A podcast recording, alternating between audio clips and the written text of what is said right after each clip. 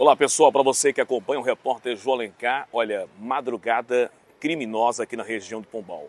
A informação que eu recebi agora da Polícia Militar, olha só, preste bem atenção nessa informação.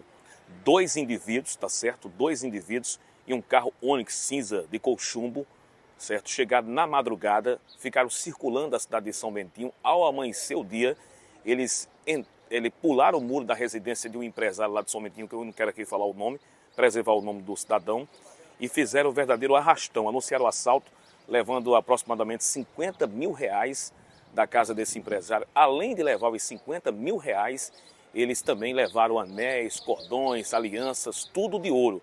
Em seguida, eles fugiram neste veículo aí, certo? Fugiram nesse veículo. Aí foi o momento que a polícia tomou conhecimento do fato, do fato e começou o trabalho de diligências à procura dos acusados, à procura dos indivíduos que praticaram essa ação criminosa é, a ousadia dos indivíduos, porque eles levaram também, é, eles levaram também na ação, é, também levaram celulares. E a polícia militar informou para mim que eles pegaram os celulares que levaram nessa ação, jogaram dentro de um baldo né, de óleo, para que os telefones não funcionassem. Né?